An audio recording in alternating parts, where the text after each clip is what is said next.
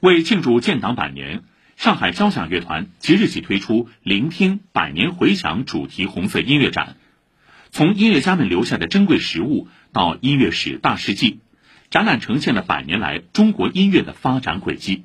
请听报道。这边呢，我们是用年份的这个感觉，从一九二一年一直到现在。在一百年的这个跨越当中，我们一共截取了一百零一个词条。在上海交响乐团音乐厅，这条由年份词条组成的历史长廊，记录了中国音乐史大事记。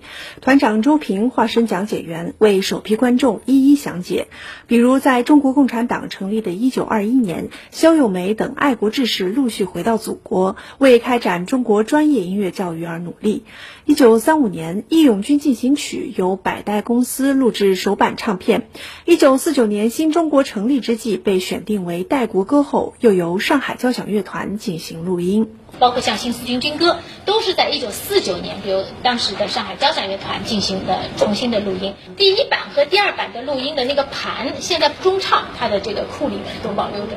有着一百四十二年历史的上海交响乐团首演并参与创作了许多重要红色作品，在人物展区展出了丁善德、黄怡君、瞿维、朱建尔四位音乐家的十四件珍贵实物，包含丁善德所作的《长征交响曲》首演节目单和首版黑胶唱片，朱建尔的《唱支山歌给党听》手稿等。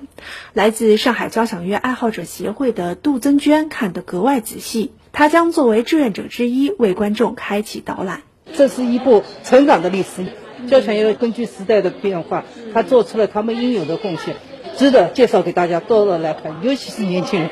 很多资料要去看，用自己的话语去理解，来告诉给更多的观众。此次展览还特设聆听与互动板块，四部上交为庆祝建党百年而违约的新作被置入红外线感应装置中，观众走入其中便可聆听。展览提及的相关音乐知识还被编成了题库，观众可以在屏幕上答题闯关。据了解，展览将持续到八月十五号，观众既可以在演出前参观，也可在非演出时段走进音乐厅。